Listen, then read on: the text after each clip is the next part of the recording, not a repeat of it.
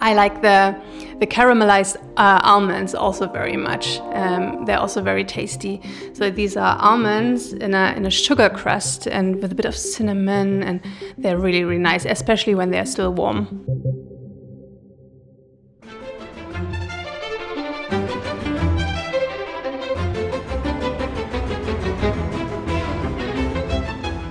Hello, hello, and a very warm welcome to the seventh season of the Dein Potsdam podcast. If you've listened to us before, this is another episode in English, and um, I'd like to introduce to you again Claudi. Hello, Claudi. Good morning. And isn't it interesting that we finished off the sixth season with an English episode, and yet we're kickstarting this one as well? It is great. It's just uh, just right. It feels right. it does. It does. And our topic of today is Potsdam's feeling in winter.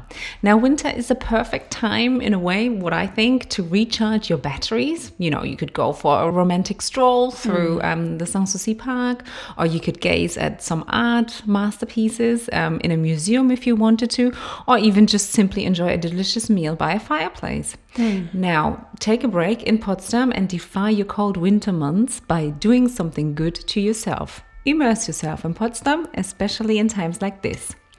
However, before we get right into it, we need to talk about the current situation. Mm. Um, regardless of what the numbers are and so on and so forth, the general hygienic rules still apply, don't they? Yeah, same. Keep your distance. Exactly. Uh, sanitize your hands, wear a mask wherever you can, basically. Um, I think I think the only difference over here is that you uh, that you have to wear medical or surgery kind of masks, mm-hmm. right? You know, some people talk about the FFP2 masks mm-hmm. or just the other surgical masks that there are out there, the blue ones as we call them. yeah. yeah, yeah, they are compulsory. Um, so if you have um, masks made from material cloth or something, they are not applicable here. And um, it's always safe that you carry around um, a proof of your vaccination with you. Mm-hmm. Either digitally or um, in paper. In paper. Yeah, yeah. Because uh, that's, you know, it, it turns out that most restaurants, or if you go to a restaurant now, you need to show that you've been vaccinated and you need to show them the proof of it. Mm-hmm. Or you have some sort of um, proof of convalescence. So that's something what we call over here the 2G rule. Some even talk about the 2G plus rule. The 2G plus means if you've been vaccinated, you also need to be tested, um, which is also quite readily available again, from what I gather. Uh, mm. Uh, you can go and have free tests um, in numerous spots during the town. Mostly near uh, pharmacies or in uh, official testing points all throughout the city. There might be containers or, um, yeah, readily available by foot. Um, so you can just pop in and uh, get your test and get out. Exactly. Now, with having said all that, I mean, all the rules and everything can change, you know, by the minute. It's still very, you know, up and down with everything, unfortunately. So we can always just say, please have a look on the website um, to find out the latest rules and regulations um, on potsdam-tourism.com. Now, with having done that part, let's jump right into it. Christmas, winter is upon us. Claudi. What's so special about this year's Christmas winter season? Well, I can tell you that the Christmas markets are back on again. So, last year in 2020, um, all the Christmas markets have been cancelled for obvious reasons. And uh, this year, um, you can enjoy them again.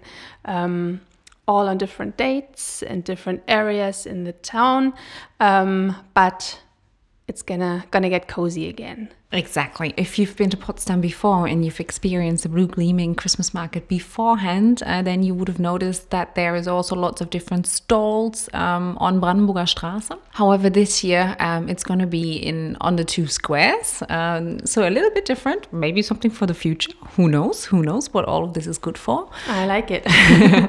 and uh, so the Christmas market in the actual uh, what I call the city center, although it can be argued what is the real city mm. center Potsdam, but um, it'll be roundabout Luisenplatz, Luisen Square, and Bassinplatz, Bassin Square.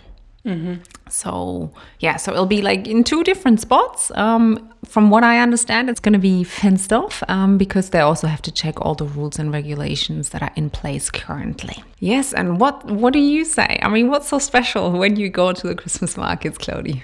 Well, what I really, really like about Christmas in Potsdam is that the whole city smells of vanilla and baked goods. So you can smell it from when you step out of the, the train at the main station. It just smells lovely because of all um, the traditional, um, yeah, bakery items that you can buy at the Christmas markets. And um, yeah, I would go for our version of warm donuts. Um, so they're baked uh, baked better in, in fat, sprinkled with lots of sugar. Uh, we call them Mutzen, um, and they're basically like like little uh, dough balls, uh, and they're very very tasty. Oh, absolutely. No, I like them too. I like the the caramelized uh, almonds also very much. Um, they're also very tasty. So these are almonds in a in a sugar crust and with a bit of cinnamon, and they're really really nice, especially when they're still warm. Yeah, that's exactly what I wanted to say. So thank you.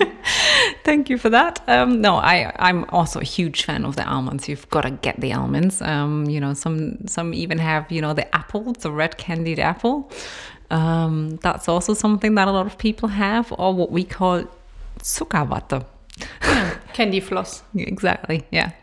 Um, but also, you know, you get it freshly made, so it's you know nice and warm. I think that makes a difference too. So when you go to a Christmas market, that's probably plus. Well, on top of that, obviously, plus your ordinary Thuringian bratwurst.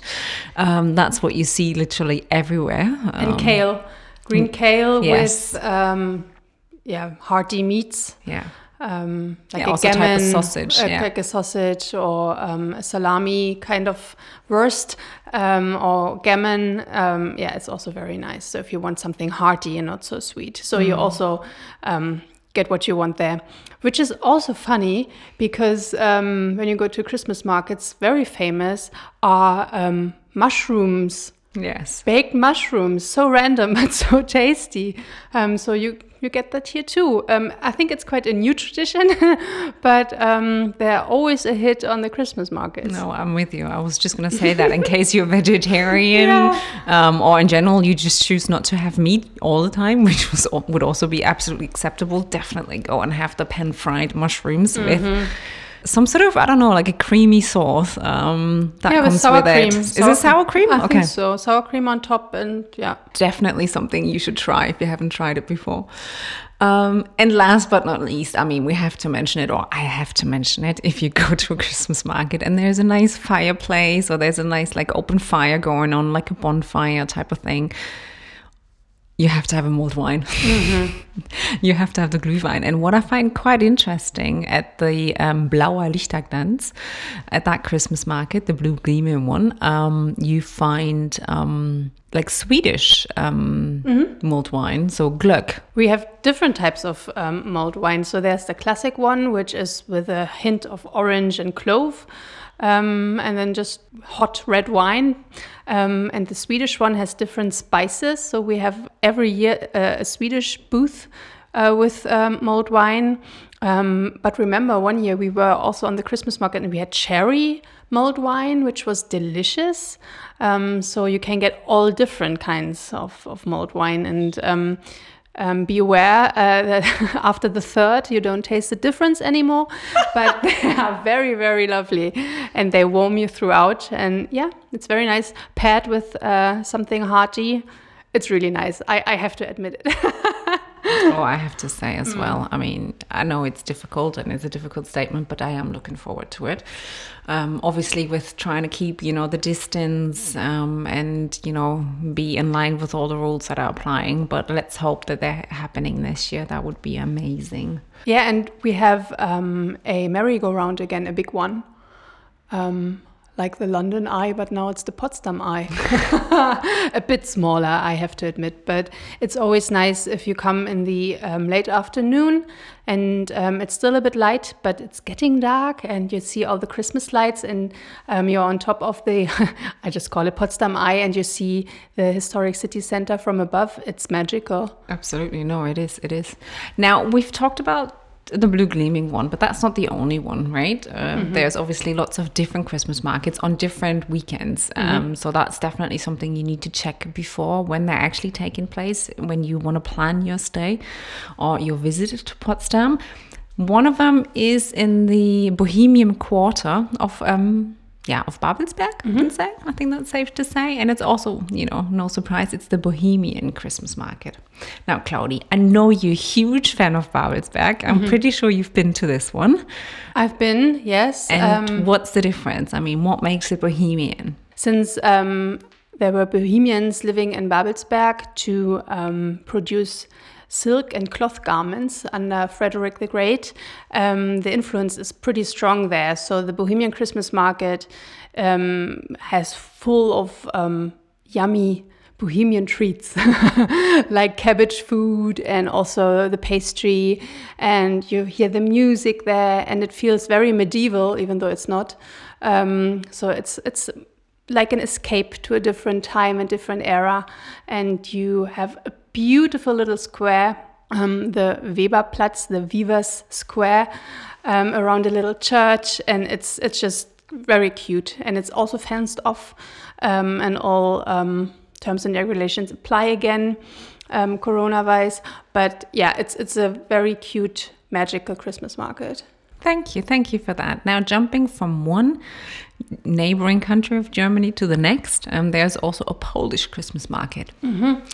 Have you been to that one too? I have many years ago, I have to admit, but um, the Polish Christmas market um, is also worth a visit. It's um, in the town center, um, on the Neuer Markt, the, the new square, and um, it's also very very nice. You can either taste Polish uh, food uh, and more over, which is actually my favorite part, is to look at all the Polish handicraft. So very very beautiful Christmas um, traditional handicraft, which you can buy and um, but also enjoy just um, roaming around.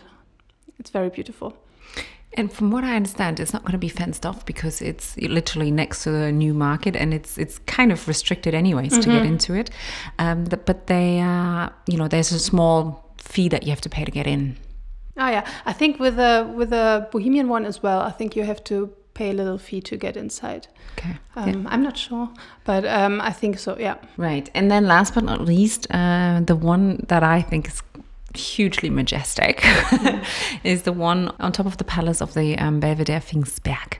Um, also, very small Christmas market, um, from what I understand, but a very cute one. And you definitely need to check beforehand what the current situation is like in terms of how many people are allowed in. I also know from this one that they're using the 2G rule. Um, so that's definitely in place for this Christmas market. It could be for others as well, but we don't know yet. Um, but yeah, so um, definitely, I think that one is great because you have a huge, beautiful overview over the city. You get to enjoy lots of nice little lights, and it's also quite more of a like local handicraft Christmas market. Yeah, it's from um, yeah crafters and and food producers from all around um, Brandenburg, our county, and uh, so you can get fresh, um, freshly produced marmalade and jam and wooden toys and uh, soaps and yeah all kinds of things which you can buy for yourself or you can if you go early enough buy it as presents for others. That's just what I was going to suggest. I was just going to say, I mean, the great thing is with these uh, Christmas markets, and that's what they were meant for, anyways, um, that you can get your little Christmas presents. Um, and that's, you know, that's where they originate, anyways, isn't it? So, um, yeah, it's, it's cute because you get like different, you know, special things that you cannot buy online.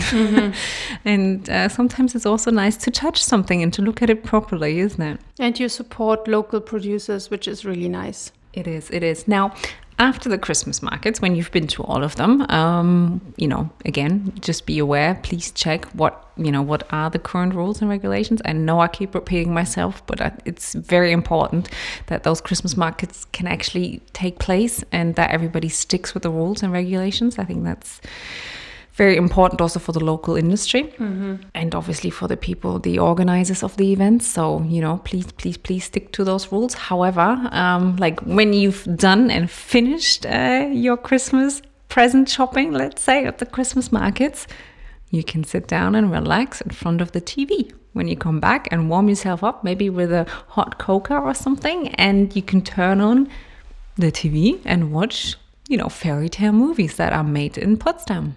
Yes, they are so popular over here, and I know that they are um, all around Europe very, very popular. Um, so all the fairy tales we all know by Brothers Grimm, like um, Little Red Riding Hood or um, Cinderella or something, um, they are all um, produced back in the GDR times in the studios Babelsberg and um, they are I, I, keep repeating myself but they are magical and they are must i, I think everybody watches at least one movie uh, during christmas time. And they're beautiful and it's the perfect thing to do with your family or if you are in a hotel and cozy up after a long day outside. Um, it's it's really cool. And yeah they're produced here. Yeah there's quite a lot that were produced here yeah. Mm -hmm. and then one that i don't know if it's traveled well. I don't think it has. Is the story of the little muck um, that is uh, something yeah that was also produced here in babelsberg. And you actually get to uh, look at the set of uh, the film in the Filmpark Babelsberg, which is not open during the winter months, but um, it's something you can definitely enjoy in summer. So watch it in winter if you can, you know, if you're very well equipped with, you know, your German language skills. Um, and yeah, something very local, anyways. Mm-hmm. And a must for, for what we do. I think it's so many families watch Christmas movies together or these fairy tale movies. Yeah. I think that's sort of like an international thing too, you know, mm. that you have the time during, you know, the season to watch movies. You know, sometimes you watch Christmas movies and mm-hmm. sometimes you don't watch uh, Christmas movies. I mean, there's lots of things that are always on repeat uh, that are sure. being shown mm. all the time during the festive season. Um, and it's the same over here. You know, it's those old movies that make Christmas special, if you ask me. And most of them were in cooperation with the Czech Republic. Um, so there were always um, a Czech Republic uh, GDR cooperation. Um, and you, when you look closely, you can see that uh, sometimes the language is German and the people speak German, and sometimes um, the mouths move differently because this is an actor speaking Czech. Um, and we get the Czech dub version and vice versa. So they, in the Czech Republic, they would dub the German voices, which is very funny, a little uh, Easter egg when you look closely. oh, that's an interesting fun fact. I never knew that. Hmm. Before um, we wrap this episode up, I need to ask you one more thing. Hmm. What's your favorite spot in Potsdam during winter? Yeah, I'm I'm torn between um, the Christmas scene in Babelsberg because um, not only there is a big um, Christmas tree in uh, Potsdam City Center near the um, Brandenburger Tor, um, but also in front of the um, town hall in Babelsberg, which is very beautiful, and the whole uh, street is so super cute, uh, illuminated and decorated. So I really like that one. Um, but I also like being by the water during winter time when it's all cold and frosty and maybe um, a bit snowy and you are by the water and your nose gets all red and your cheeks and um, yeah you walk briskly. Um, so I, I, really like that too. Interesting. What's yours? What's mine? Yeah. I, I, was just trying to think to be honest. I, I, don't think it's so much a spot it's more of a feeling i think. Mm. it's that feeling when you um, get back home into the warmth. And I was the I mean? before. I was yeah. the before. I was getting outside and getting cold, and then you get inside. This is your favorite feeling. it, it is. You know, like when you you feel your legs and they're really really cold. Mm-hmm. I know what you mean. It's so random. I know what you mean. I think that is, you know, that's sort of my. I, I do enjoy it, you know. Mm -hmm. Don't get me wrong. I mean, I I do, I know. you know, I freeze easily, very easily. You know, I get cold uh, very quickly. But um, no, it's it's it's a special kind of cold feeling uh, that only happens in in winter and when it's really brisky outside. Oh, so cute! Just a little uh, anecdote. Um, I had a question from um, a social media follower on Instagram, um, wanting to visit during the Christmas season, and she wrote, um, "Is it okay to be outside? I heard it's six degrees there." and I thought, okay, I don't know where you're coming from, probably from warmer climate. Uh, six degrees is actually not that cold, Celsius, that is. Um, but I thought it was so cute because uh, if we have a winter with six degrees, it's actually quite okay. um, but I thought it's really cool. But nonetheless, in wintertime, um, bundle up um, and you're well prepared to be here. Yeah, I know. It kind of depends where you're coming from, doesn't mm-hmm. it? I mean, obviously, I mean, I would say the same as you said. It's not, it's not cold um, because we grew up in this climate, mm-hmm. so it's it's not cold for us. Um, but I've seen. I mean, I think I've been to Marrakesh before, and it was 20 odd degrees, and people wore what we would call winter coats. Mm-hmm. And I thought, wow, how how different is that? I mean, it's amazing. It does get cold here. You know, be mm-hmm. prepared. Um, but it's also very nice and cozy and you don't have to be outside all the time you know there's lots of nice places such as the biosphere for mm-hmm. instance which has a tropical climate uh, so if you you know if you want that you can enjoy that too um, but yeah, no, it does get cold. So, and it also doesn't get cold. I mean, you know, climate change is is a thing, I suppose. Mm. And uh, you know, the last winters we weren't so lucky with snow, but yet can snow. Mm-hmm. Okay. Now last last winter was quite okay. Yeah, that's true. We, we had a week or two of snow, which was quite nice. Yeah. Um, but uh, yeah, so if you come from warmer climates, uh, take an extra scarf and maybe uh, some thermals for under everything, and and you'll be okay. Yeah, definitely must if you ask me. Anyways, now on that note, uh, we would like to say um, thank you for listening in. I hope we kick started the seventh season off well for you out there, and you were you know happy that we did another English episode.